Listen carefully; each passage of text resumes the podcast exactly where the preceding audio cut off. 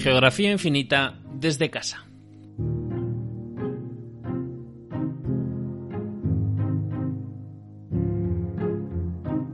En estos tiempos de confinamiento por la crisis sanitaria del coronavirus, cuando estamos viviendo con pavor sus consecuencias, con su rastro de destrucción y sus impactantes cifras de muertos en numerosos países, hablamos hoy de las otras grandes epidemias. Echamos la vista atrás para conocer cuáles fueron las mayores epidemias a lo largo de la historia y sus consecuencias. Recientemente hemos eh, visto correr como la pólvora un meme en Internet. Allí se explicaba que las pandemias se ajustan a un patrón y suceden cada 100 años. La peste negra en 1720, el cólera en 1820, la gripe española en 1920 y ahora en 2020 el coronavirus. Más allá de que se obvian otras epidemias, si nos ceñimos a esta imagen, la información que contiene no es correcta. La peste negra no se originó en el año 1720, como allí se dice. Los primeros brotes de esta epidemia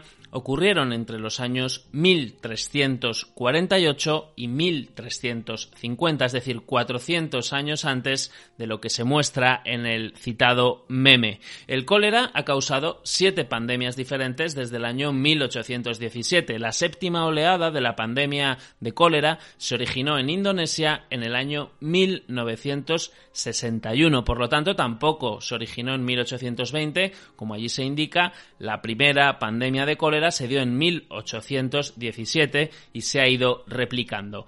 La pandemia de la gripe de 1918, llamada coloquialmente gripe española, se originó en el año 1918, no en 1920. Pero más allá de las inexactitudes de este meme, lo cierto es que las grandes epidemias de la historia han sido, por orden cronológico, esas tres, la peste negra, el cólera y la gripe española. Nos acercamos hoy a todas ellas de la mano de Bernardo Ríos, colaborador de Geografía Infinita. Bernardo ha escrito en el blog una serie de artículos sobre estas tres grandes epidemias y ahora las repasamos con él. Hola Bernardo, ¿qué tal estás? Hola Gonzalo, muy bien. Bueno, pues vamos a hablar primero de la peste negra. Nos situamos en la Edad Media, hacia mediados del siglo XIV, y si no estoy equivocado, un tercio de la población europea de aquella época eh, falleció debido a la peste negra. ¿No es así, Bernardo? Sí, exactamente. Las cifras son bailan mucho, pero sí, aproximadamente se puede decir que un tercio de la población. De todas formas, eh, sería importante aclarar también que la gran peste del siglo XIV no es la primera, no, es la primera que hubo ni la última tampoco. La primera está documentada en el Imperio Romano de Oriente, en lo que ahora se llama Imperio Bizantino, eh, en el siglo VI y se sabe que incluso el propio Justiniano, el emperador más importante, la tuvo e incluso sobrevivió a ella. No habla de esto Procopio, que fue un historiador del momento que lo vivió, que nos, nos cuenta que hubo miles de muertos cada día, un desastre. Ya. Eh, sí, dime. Sí, no, o sea, que, que digamos no era la primera la medieval, pero quizá la más la que más mortalidad tuvo sí que fue el brote de, que podemos ubicar en la Edad Media. O, Sí, exactamente, porque en la Edad Media, eh, la que es la famosa del siglo XIV, mm. eh, aunque también se expandió hasta el siglo XV. No fue solo durante tres o cuatro años que es lo que se estudia siempre, sino que mm. hubo repetidos brotes a lo largo de, de, muchos años, hasta bien entrado, hasta finales del siglo XV, aunque fueron mucho menos fuertes. Eh, la peste acabó con un tercio de la población europea, como tú decías, que era, eh, aproximadamente mató a 20 millones de personas en Europa. Eh, la suma total de todo de todos los sitios en los que afectó serían las más las estimaciones más altas serían de 100 millones de personas que era un 20% de la población mundial de la época se libraron América eh, el África subsahariana, el norte, la parte árabe sí que también se vio afectada, y Oceanía. El resto del, planeta, vamos, Europa, Asia, norte de África, se, se la comieron enterita. Mm. Eh, no afectó a todos los sitios por igual.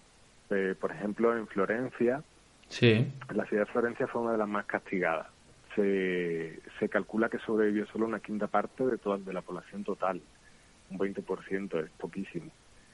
Eh, las estimaciones para España, por ejemplo, para la, corona de Castilla, de Aragón y del Reino de Navarra, eh, que tenían un total de 6 millones de personas en total, sí. Eh, pues quedaron 4,6 millones, es decir, murieron 1.400.000. 1,4. Muchísima gente. Sí, también hay datos de Inglaterra o Gales, por ejemplo, en los que murieron 2 millones de personas, en Francia murieron 7 millones de personas, en Italia muchísimo, Dinamarca y Noruega se quedaron con la mitad de la población. En fin, se, se mató a muchísima gente y aparte también fue una epidemia que aplastó a todas las clases sociales sin distinción ninguna. Incluso murieron algunos reyes como Alfonso XI de Castilla o Juana II de Navarra también. Murieron probablemente por peste negra. Bueno, una, una, la peste fue una, una epidemia devastadora, así como podemos ver. Eh, ¿Y cómo empezó esta, esta enfermedad? ¿Cuál, eh, ¿Cómo fue el inicio del brote, digamos? Pues el del brote este de la Edad Media, porque supuestamente el de la época de Justiniano del Imperio Bizantino vendría de África, de la zona de Egipto, eh, pero en este caso de la enfermedad medieval no se sabe como siempre, pero bueno, la teoría más aceptada señala al centro de Asia. Sería una zona que abarcaría desde el norte de la India hasta las estepas del centro de Asia y el desierto de Gobi. Eh, podríamos pensar que con la expansión de los mongoles, que fue justo en aquella época, eh, los mongoles lo traerían hacia, hacia Occidente. Con sus conquistas y que fueron armas muy rápidas, pues llegarían llegarían desde ahí, desde la parte del oeste de China hasta, hasta Europa. ¿Y cómo fue esa llegada a Europa concretamente? Pues parece ser que hay una, había una colonia genovesa en la península de Crimea, en el Mar Negro, eh, que se llamaba Cafa. Ahí en Cafa los, pues llegaron los mongoles para asediarla y conquistarla. Entonces la población pues huyó en desbandada muchos de esos habitantes eran genoveses y cogieron sus barcos y se fueron a Génova. Entonces llevaron consigo, sin saberlo y sin quererlo, llevaron consigo la peste hacia Europa Occidental. De hecho, algunos barcos llegaron a la costa de Venecia o de Sicilia eh, portando ya solo cadáveres. toda la población, todos los marineros y todas las personas de los barcos ya, ya estaban muertos y ahí desde Italia pues se expandió con una velocidad pues pasmosa al resto de Europa. Eh, por occidente las primeras infecciones fueron en Francia, de Italia a Francia, luego pasaron a España, Inglaterra y ya hacia el norte corrió primero por Hungría, Alemania y ya hasta Suecia, Dinamarca y Rusia. ¿Y cuál fue el origen, digamos, biológico de la, de la peste? ¿Qué es lo que la causó? Pues bueno, hay varias teorías, tampoco está del todo claro en aquellos tiempos, sobre todo, claro, con una ciencia casi inexistente, eh, los médicos, que en realidad eran más sanadores y tenían además muy pocos recursos para sanar, eh, se buscaba una explicación principalmente religiosa. Había un sacerdote de Córdoba, por ejemplo, que pensaba que se debía a un terremoto que había pasado hacía poco tiempo en Italia y entonces, claro, al abrirse la tierra, los humos del infierno habían subido hasta la superficie y la habían Ah. eh, contaminado, ¿no? Por ejemplo, por decirlo de alguna forma. Eh, pero bueno, cuando pasó la peste se culpó principalmente a los judíos. Los judíos tenían ya desde, desde el principio del cristianismo súper mala fama entre los cristianos, eh, principalmente por el tema de que fueron los que mataron a Jesús, ¿no? En la Biblia. Eh, Inglaterra y Francia ya habían expulsado a los judíos de sus reinos, en el siglo XIII Inglaterra fue el primero, pero muchos otros no. Eh, entonces, durante la peste, se les culpó a ellos y muchos países que no habían expulsado a los judíos acabaron expulsándolos como consecuencia de esta peste negra. Eh, aparte de que se vivió una época de violencia increíble durante todo el siglo XV por culpa de la peste, porque culpaban a los judíos por ello. Pero bueno, con el tiempo ya esto de los judíos pasó, claro, cuando llegó la ciencia, y entonces se pensó que podría haber sido la rata. Durante mucho tiempo se pensó que habían sido las ratas, de hecho yo lo que estuve en el colegio, hasta hace muy poco tiempo, pero ahora no se piensa tanto que sean las ratas, sino que eran las purgas que venían con las ratas. Las pulgas. No está del todo probado, pero parece que sí, parece que serían las pulgas que venían con las ratas las que transmitían la enfermedad. Bueno, pues eh, lo cierto es que, que, como ya comentabas, o sea, eh, eh, hubo una serie de consecuencias ¿no? para la sociedad medieval derivadas de la peste. Algunas consecuencias tuvieron que, bueno, aparte de las más claras, que, que, es la mortalidad derivada de esa, de esa peste, otras tuvieron que ver un poco con el, el aumento, digamos, de, del odio, ¿no? Que nos decías contra algunas comunidades, como el caso de la judía.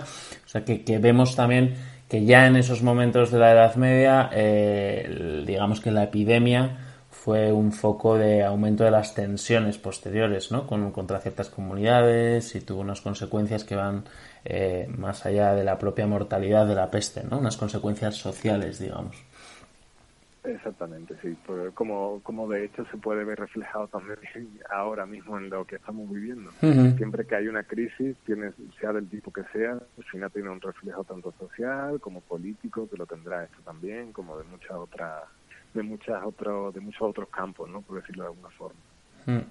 Sí, porque eh, al final eh, las consecuencias, digamos, eh, trascienden de la pura mm, cuestión sanitaria, digamos, y al final, en el caso de la peste, también hubo una serie de consecuencias para la floreciente cultura, ¿no? Digamos, de la Baja Edad Media. Digamos que hubo un poquito de apagón, ¿no? Ahí tras la, tras la peste. Sí, exactamente, porque de hecho, claro, normalmente tendemos a pensar que la Edad Media es un periodo oscuro. Mm. En realidad la Edad Media son mil años. Sí. Y hay muchísima diferencia entre una época y otra. Totalmente. Claro, después de... podemos decir que en el siglo X hubo una revolución en el campo que hizo que las cosechas mejoraran mucho y eso llevó a, una, a un crecimiento también cultural y económico, sobre todo en el siglo XIII lo que ocurre es que es verdad también, no, no podemos echarle la culpa solo a la peste negra, antes de la peste ya se había iniciado un proceso de crisis económica. Pero claro, cuando llegó la peste, esto fue todo. Mm. Entonces, claro, tú ten en cuenta, la peste acabó con, como decíamos, un tercio de la población europea, eh, un 20% de la población mundial. Eh, entonces, perdón, eh, Sí, digamos que, que quizá el, el, eh, renacimiento tuvo que retrasarse, ¿no? Por, por eh, veníamos de una época como era la Baja Edad Media en la que en la que teníamos un, un aumento cultural, ¿no? Un renacer en cierta medida y eso se frena eh, con la peste, ¿no? Lo cual lo cual al final nos puede llevar a un retraso de quizá del renacimiento, ¿no? Digamos. Mm. Sí, eso, eso es lo que te quería comentar. Me, había quedado pensándolo, mm. perdón. Eh, sí, de hecho, hay quien piensa que precisamente por esta peste negra el Renacimiento se hubiera adelantado un poco, porque pensemos, por ejemplo, en Italia, que el Renacimiento, el origen del Renacimiento en Italia, por ejemplo, es en el siglo XIII, muy pronto. En el siglo XIV, perdón, en el 300, en el siglo XIV. De hecho, Boccaccio, por ejemplo, nos cuenta de primera mano cómo se vivió la peste negra.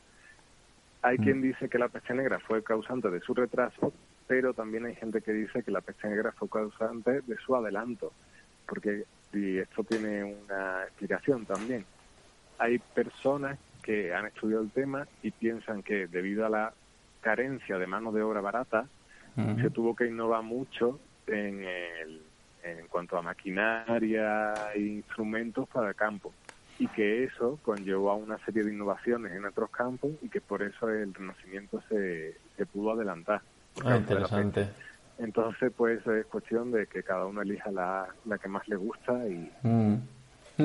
bueno, nada más, hay teorías para todos los tipos. Mm. Bueno, lo que sí vemos bastante claro, eh, el, el, acercarnos a la historia nos permite encontrar ciertos paralelismos, ¿no? o intentar ver en la historia eh, la proyección hacia bueno pues nuestro día a día lo que estamos viviendo hoy. Y sí vemos claro que, que todas estas eh, crisis eh, sanitarias tienen luego unas consecuencias tienen unas consecuencias socioculturales importantes y nosotros ya estamos anticipando que puede haber unas consecuencias económicas y unas consecuencias socioculturales también tras esta crisis que veremos cuáles cuáles pueden ser, pero bueno, puede ser hacia un sentido u otro, ¿no? Adelantar la próxima, el próximo renacer cultural, que esperemos sea ese el camino, o, bueno, o vivir una época de, enfriamiento. Bueno, veremos lo que, lo que viene. En cualquier caso, la siguiente epidemia, tras la desolación bajo medieval que dejó tras de sí la, peste negra, eh, vamos a hablar ahora del cólera, una, una epidemia que tuvo su punto, digamos, álgido en el siglo XIX. Prácticamente todo el planeta se vio sacudido por, por esa otra gran pandemia de la humanidad, el cólera, como decimos, con un efecto realmente devastador que sacudió Asia y Europa, con una violencia que desde luego no se recordaba desde esa peste negra, desde el brote de peste negra de la baja Edad Media. Esta epidemia nos cogió, digamos ya de alguna manera en los albores, en una incipiente globalización, ¿no? Con grandes potencias ya despuntando y, se trata eh, de, esa, de esa epidemia cuya extensión data de finales del, del 19, del cólera, eh, de la que hablamos ahora con, con Bernardo. Eh, lo primero de todo es por entender un poco, ya que era globalizado el mundo entonces, el, ¿se parecían algo las medidas para atajarlos? O sea, por ejemplo, ¿había cuarentenas? Pues sí, de hecho, eh, remontándonos, volviendo antes de dejar la, peste negra, de hecho, tanto el concepto de cuarentena como la palabra surgen precisamente en la peste negra si no recuerdo mal, estuve en el puerto de Génova, donde no dejaban pasar los barcos antes de que hubieran pasado 40 días esperando, como prevención. Y de ahí el nombre de cuarentena. Pero sí es cierto que esto fue un caso puntual y que no era nada sistematizado. Viene de ahí, es su origen, pero nada, durante la peste negra no había cuarentena. En el mm. siglo XIX, con el cólera, sí que ya existían cuarentenas, pero eran una medida pues que levantaba polémica como, como hoy día. Sí el mundo empezaba a ser un mundo global, como tú decías, y las transacciones comerciales movían muchísimo dinero de, internacionalmente. La gran mejoría de las comunicaciones también, el tren, sobre todo el ferrocarril, eh, hizo que la bacteria pues se propagara por mucha más velocidad por, por todos lados. ¿Y, cuál fue el origen de, del cólera, digamos? ¿De dónde, de dónde pudo haber salido ese, brote de cólera? Pues en este caso parece que está un poco más claro y se asocia mucho el cólera con la India, con el norte de la India, particularmente con el río Ganges y la ciudad de Benares, o Banarasi, como hay que llamarla ahora, creo. Sí. en esta, esta ciudad es la ciudad sagrada del hinduismo y es muy famosa por los ritos de defunción que se llevan a cabo allí. En estos ritos lo que se, lo que se hace es quemar a los muertos y las cenizas se tiran al río. Pero claro, no todo el mundo puede permitirse ese rito. Entonces las familias menos pudientes lo que hacen es directamente tirar los muertos al río. Parece ser que pues que es un foco de infección ideal en esa zona. Y es curioso en el cólera eh, el, nombre ¿no? de, la propia enfermedad, eh, porque bueno, se, se, asocia con ese sentimiento de ira, digamos, que, llamamos cólera. No sé de dónde viene el nombre y, luego también un poco en qué consistía la enfermedad, ¿no? Sí, pues mira, el cólera, bueno, es una enfermedad infecciosa eh, y es una bacteria que es muy común en zonas donde hay agua no potable o donde hay agua estancada y muy malas condiciones higiénicas. El agua es, de hecho, su principal fuente de contagio, aunque también se puede transmitir entre personas, parece ser. Eh, básicamente lo que produce son diarreas muy fuertes que te pueden matar por, eh, por deshidratación. Y además muy rápido, además en cuestión de horas. Eh, lo del nombre, como tú decías, sí que es curioso porque además mucha gente parece eh, que piensa que el nombre de la enfermedad viene de la cólera, del sentimiento de ira, pero en realidad es al contrario. Eh, antiguamente, eh, en época del Imperio Romano ya, se creía que las enfermedades estaban provocadas por un desequilibrio entre cuatro líquidos, que eran los líquidos que se distribuían, se distribuían por el cuerpo y lo equilibraban. Eh, entonces, cada líquido provocaba un humor diferente. En el cólera, en la enfermedad del cólera, las secreciones tienen un color como amarillento, parecido al de la bilis, que es el líquido, el líquido del hígado en, este, en el sistema romano, esta medicina que comentábamos de los cuatro humores, la bilis se asociaba con la ira. Entonces, en algún momento, decir tiene un exceso de bilis se convirtió en decir que estabas muy enfadado, que eras muy iracundo. Y de ahí el término pasó a, a, nombrar la ira. El nombre de la enfermedad, porque la, enfermedad viene, el nombre viene del griego, la parte primera, cole, sería bilis y reo sería el flujo, y de ahí cólera. ¿Y qué produce el cólera? O sea, ¿cuál, ¿cuál, es el motivo por el que se, se extiende, digamos, el, el, cólera? Sí, pues como te decía antes, parece claro que es la falta de higiene lo que favorece más su, su propagación. Y entonces, claro, en, ten en cuenta que la epidemia, las epidemias de cólera que se distribuyeron por Europa por todo el siglo XIX, en esa época las condiciones, aunque no eran tan malas como en el 17, las condiciones higiénicas, o 16, o, incluso 18, hmm. eh, pero bueno, comparado con las de hoy día, dejaban mucho que desear. Entonces, las malas condiciones de vida de los obreros, por ejemplo, en esos grandes centros industriales, que vivían realmente hacinados en, espacios muy pequeños, ¿no? pues ayudó mucho a la expansión de, la enfermedad. Hmm. ¿Y cuáles han sido las grandes epidemias de cólera? ¿no? Porque ha habido, ha habido más, más de una, más de esa, mm, esa epidemia, digamos, que ubicamos en el eh, siglo XIX. Posteriormente ha habido más y en diferentes zonas ¿no? del planeta. Así por resumirlas, ¿cuáles serían las más, las más grandes, digamos, las más importantes? Pues bueno, como tú dices, hubo muchas durante todo el siglo XIX. Habría principalmente seis grandes epidemias de cólera que fueron en el 1817, en el 29, en el 52, en el 63 y otras dos que se expanden desde el 81 hasta el 96 y de 1899 a 1923, ya bien entrado el siglo XX. Eh, en este tiempo murieron millones de personas. Solo en España se calcula que murieron más de 300.000 personas, que es muchísimo. Sí, totalmente. La población del país en ese momento era mucho menor, entonces el porcentaje de muertos era altísimo. Sí, o sea, estamos hablando de unas cifras de mortalidad también muy, muy, muy importantes. En cuanto a zonas geográficas, digamos, eh, mm, tenemos claro, o sea, en la epidemia del 19, ¿no? Tenemos claro la afectación en Europa, pero, pero además, ¿en qué otras en qué otras eh, zonas afectó esa primera pandemia y sucesivas, digamos, cómo podríamos eh, centrar un poco las zonas que han estado más impactadas por las epidemias de, cólera? Pues mira, la primera pandemia fue sobre todo India, eh, aunque también se, hubo casos en el sureste asiático, en China, incluso en Corea, en Japón. Eh, la segunda sí que salió de Asia y ya llegó hasta Alemania. Y ya la cuarta fue general, la cuarta fue de todo el planeta. Aparte, en esta cuarta epidemia es cuando hubo cifras ya de verdad preocupantes. En Italia, por ejemplo, hubo 113.000 víctimas, en Argelia unas 80.000, en Estados Unidos se lleva 50.000, Rusia 90.000, 20.000 Holanda.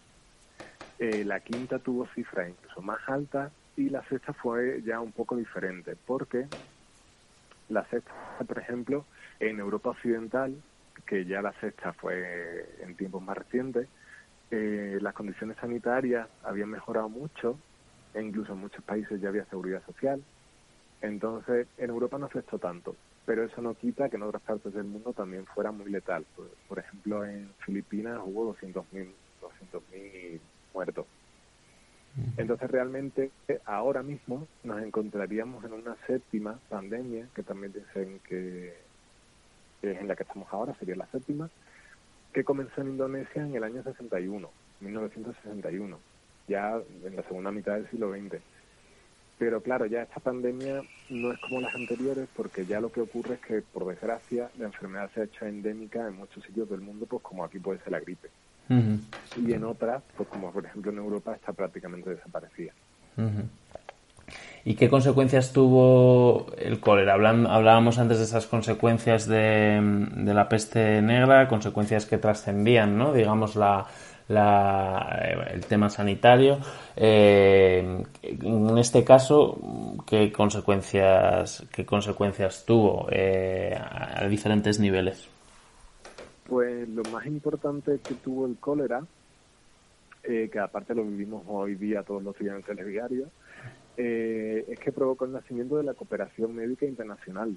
A mediados del siglo XIX y hasta finales del siglo XIX hubo una explosión de encuentros médicos, la mayoría de ellos centrados en cómo contener, tratar o frenar el cólera en concreto. Eh, pues muy parecido a lo que estamos viendo ahora cuando con la Organización Mundial de la Salud y todo este tema. Esa cooperación internacional eh, está muy clara hoy día todo el mundo trata la, forma de, perseguir, de, contener la pandemia o de encontrar una vacuna, pues lo mismo, todo esto nació pues eh, por causa del cólera en el siglo XIX. Bueno, una consecuencia, digamos, positiva, ¿no? del cólera en este caso. Bueno, pues hemos recorrido primero la peste negra, después el cólera y vamos así hasta la pandemia más reciente, la gripe española, que tuvo lugar durante la Primera Guerra Mundial, ¿no? Lo primero de todo es por qué se llama española y, qué tuvo realmente de española esta gripe, Bernardo. Pues, a ver, realmente nada, porque las enfermedades no, no tienen nunca un, país culpable. Igualmente que ahora el COVID-19 tampoco es culpa de China pues la gripe tampoco tuvo nada que ver con España. Eh, creo que es importante incluso concienciar a, la gente de esto, ¿no? Porque ya hemos visto cosas muy desagradables. Pero bueno, después de este esa bruto, perdón. No, no, eh, tiene todo el sentido, o sea, eso es así. Sí, sí. Eh, pues nada, como te decía, de española no, no tuvo prácticamente nada, realmente nada. lo que ocurre es que se esa epidemia se desató durante la Primera Guerra Mundial y entonces, claro, los países contendientes, para que la para, que la no se alarmara la, la población y para no dar muestras de debilidad al enemigo, eh, impusieron una férrea censura en todo lo relativo a la pandemia. Entonces, claro, todo el mundo se enteraba de las noticias de la enfermedad por la prensa española, porque España era un país neutral y pues aquí no hubo censura en ese, en ese tema. Entonces, claro, la gente empezó a llamarlo la, gripe española porque toda la prensa que hablaba de ella era española. Sí, o sea, porque la información eh, procedía de España, ¿no? Digamos, o sea, que y al final eh, queda en, el nombre de la epidemia, curioso.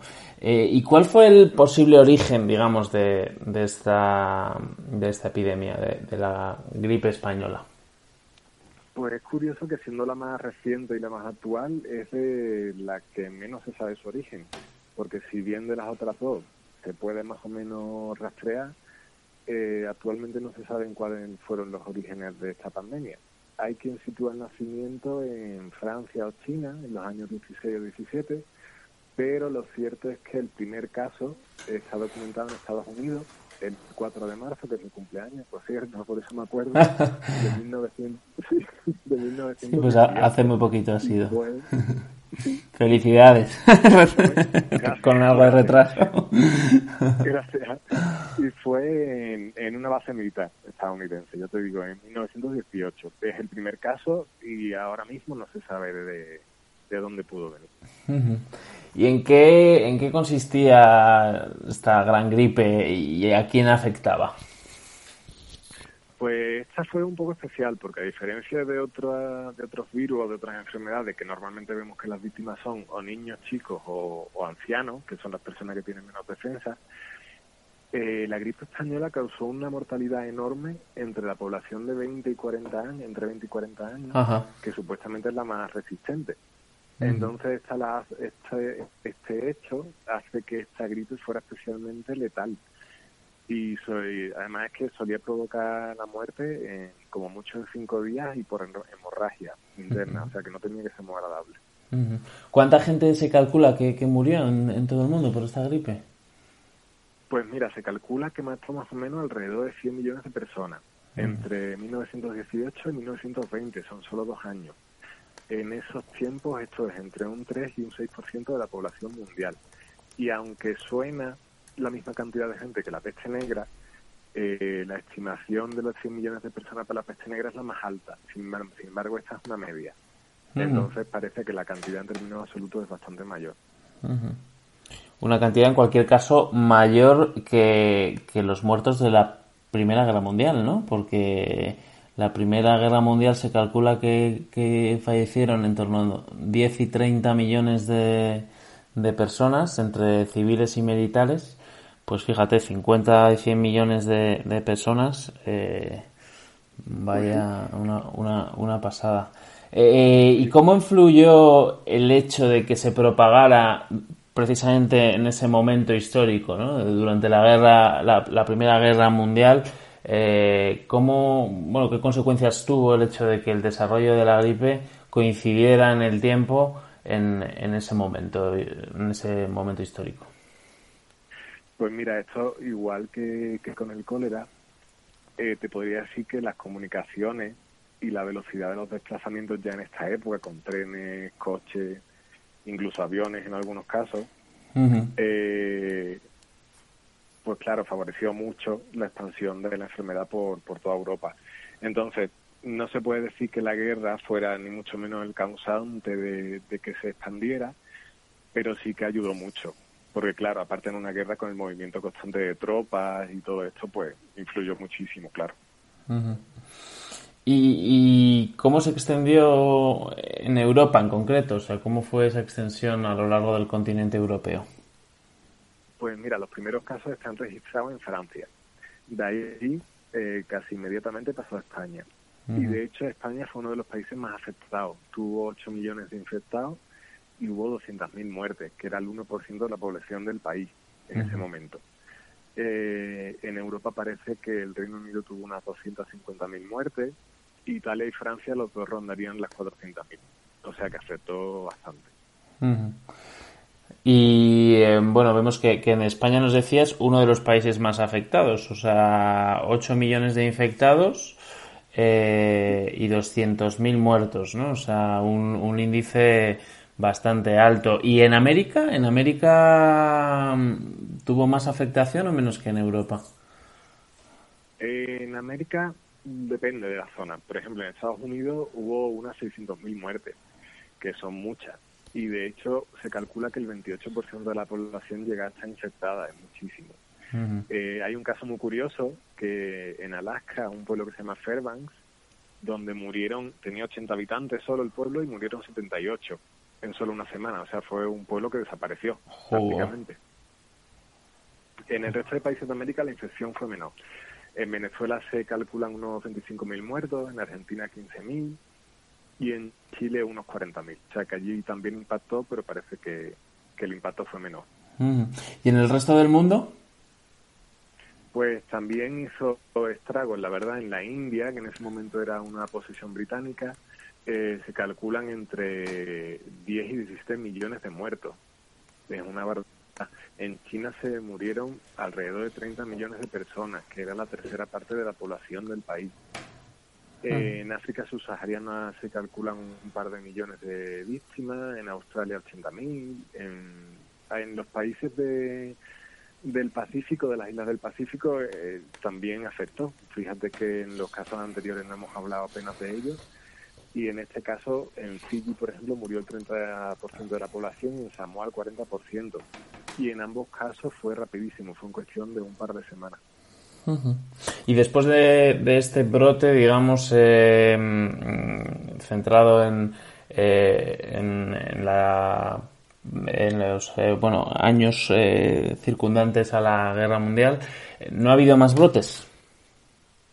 Pues no, la verdad es que eh, después de tantas muertes y de afectar a todo el planeta y a, cientos de millones de personas, estacionalmente el virus en verano eh, desaparecía y volvía en, invierno y de repente en el año 1920 desapareció en verano como todos los veranos y aunque sí volvió, nunca volvió como, como antes.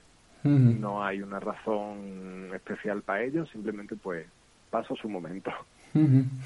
Bueno, pues eh, hasta aquí la otra gran epidemia, la gripe española, la más reciente. Hemos hecho un repaso con Bernardo Ríos a las diferentes epidemias que, hemos eh, sufrido a lo largo de la historia, a una muestra de ellas, porque hay más, pero bueno, las más, digamos, destacadas o las que más mm, mm, mortalidad produjeron. Eh, en cualquier caso, eh, vemos en esas epidemias toda una serie de elementos que se parecen en, en, en, bastante medida a lo que estamos viviendo ¿no? estos, en estos momentos, Bernardo. Pues sí, se parece bastante, la verdad. Esperemos que, que acabe mejor que en estas ocasiones anteriores. Sí, bueno, lo que son las cifras parece que son menores, eh, no son unas cifras comparables, pero bueno, eh, también las condiciones higiénicas son distintas, el mundo ha cambiado mucho desde entonces y bueno, aunque vivimos en un mundo muy globalizado, también es un mundo que está demostrando que en cierta medida puede replegarse, ¿no? O sea, y, y aunque vivimos hiperconectados a todos los niveles, físicos y, y desde luego a través de, de la red, eh, bueno, pues en un momento determinado, pues el, mundo para y, bueno, es la primera vez que en ese sentido creo que estamos viendo una parada tan, tan drástica en la actividad en tantos países del mundo a la vez, que eso creo que es un elemento novedoso eh, en comparación con, con, estas otras gripes. ¿no? Yo creo que en esos momentos no era tan fácil controlar a, a, esas poblaciones ni, ni poder tomar unas medidas sanitarias como las que se están tomando ahora mismo, ¿no? A nivel global. Sí, de hecho, eh, leí hace poco un artículo muy interesante de un filósofo coreano que vive en Alemania, sí. que comentaba cómo precisamente eh, en las otras epidemias que han sido mucho peores que esta en cuanto a número de muertos y, y de infectados. Sí. Como nunca se había parado la economía de, de esta forma, de hecho él la adjudicaba, hablando pues como suelen hablar los filósofos, la adjudicaba al hecho de que hoy día nadie se enfrenta cara a cara a un enemigo y bueno, puede tener un, una parte de, de razón, no es ninguna tontería expresarlo de esta, de esta forma. Sí. También escuché el otro día, no sé si fue Christine Lagarde o alguien del Banco Central Europeo decir que esta crisis iba a ser peor que la del crash del 29, que esperemos que sea una exageración, porque sí. si no, bueno, ha, ha, sufrido bastante. Esa comparación con el crack del 29, eh, bueno, eh, ese análisis un poco de la crisis del crack del 29 lo hacías tú también el otro día en Geografía Infinita, ¿no, Bernardo? El artículo en el que hablábamos de, hablabas del crack del 29 y un poco lo que, lo que lo ocasionó. Yo no sé si las consecuencias eran parecidas, económicas.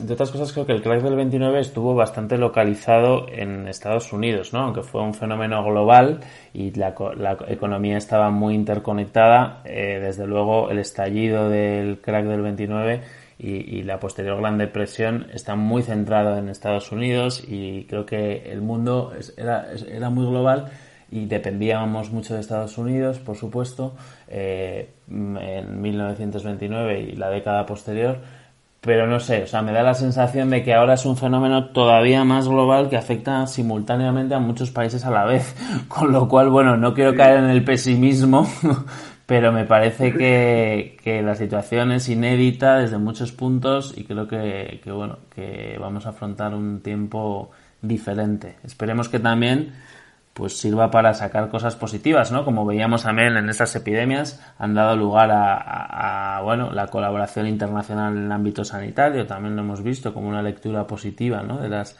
epidemias, eh, bueno, el unirse ante la dificultad, toda una serie de cosas que esperemos, bueno, pues podamos es cierto, es cierto. sacar. No, para no quedarnos con un más diré que, por ejemplo, vi un gráfico de la agencia de, Deloitte, creo que se llama, ¿verdad? Sí, americana. sí. la eh, consultora, sí. Para Navidad, exactamente, pues decía que para Navidad pasaremos unas Navidades un poco austeras, pero ya dentro de la normalidad. Entonces, bueno, confiemos en, bueno, confiemos en su previsión. Eso sí, confiemos en, en, lo positivo y esperemos que todo vuelva a la normalidad.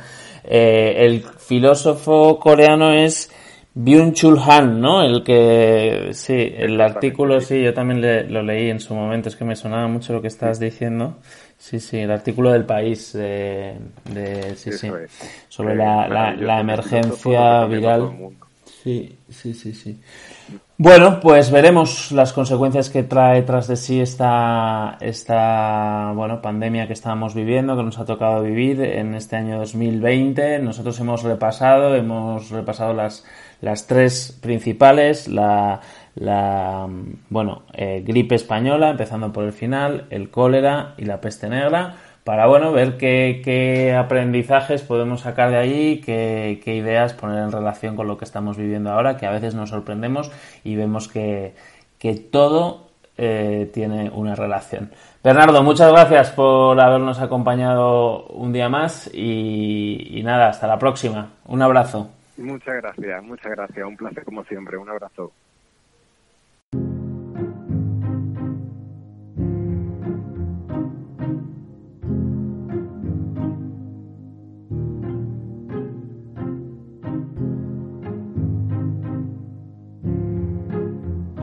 Hasta aquí nuestro podcast de hoy, en el que hemos hablado de las grandes epidemias de la historia que han sido por este orden la peste negra, el cólera y la gripe española. Nos hemos acercado a todas ellas tratando de encontrar algunos paralelismos con la epidemia que estamos viviendo hoy, el COVID-19, el coronavirus, para tratar de ver en la historia algo de lo que podamos de alguna manera aprender. Hasta aquí nuestro podcast de hoy. Suscríbete al podcast de Geografía Infinita para estar al tanto de todas las novedades. Estamos en Evox, en Spotify, en iTunes y en Google Podcast. Además, recientemente hemos abierto una cuenta en YouTube donde también podrás encontrar los podcasts. Muchas más historias geográficas, estas y muchas otras más, te esperan en geografiainfinita.com también puedes seguirnos en las redes sociales, en Twitter e Instagram somos GeoInfinita y en Facebook somos Geografía Infinita. Recibid un eh, cordial saludo de Gonzalo Prieto.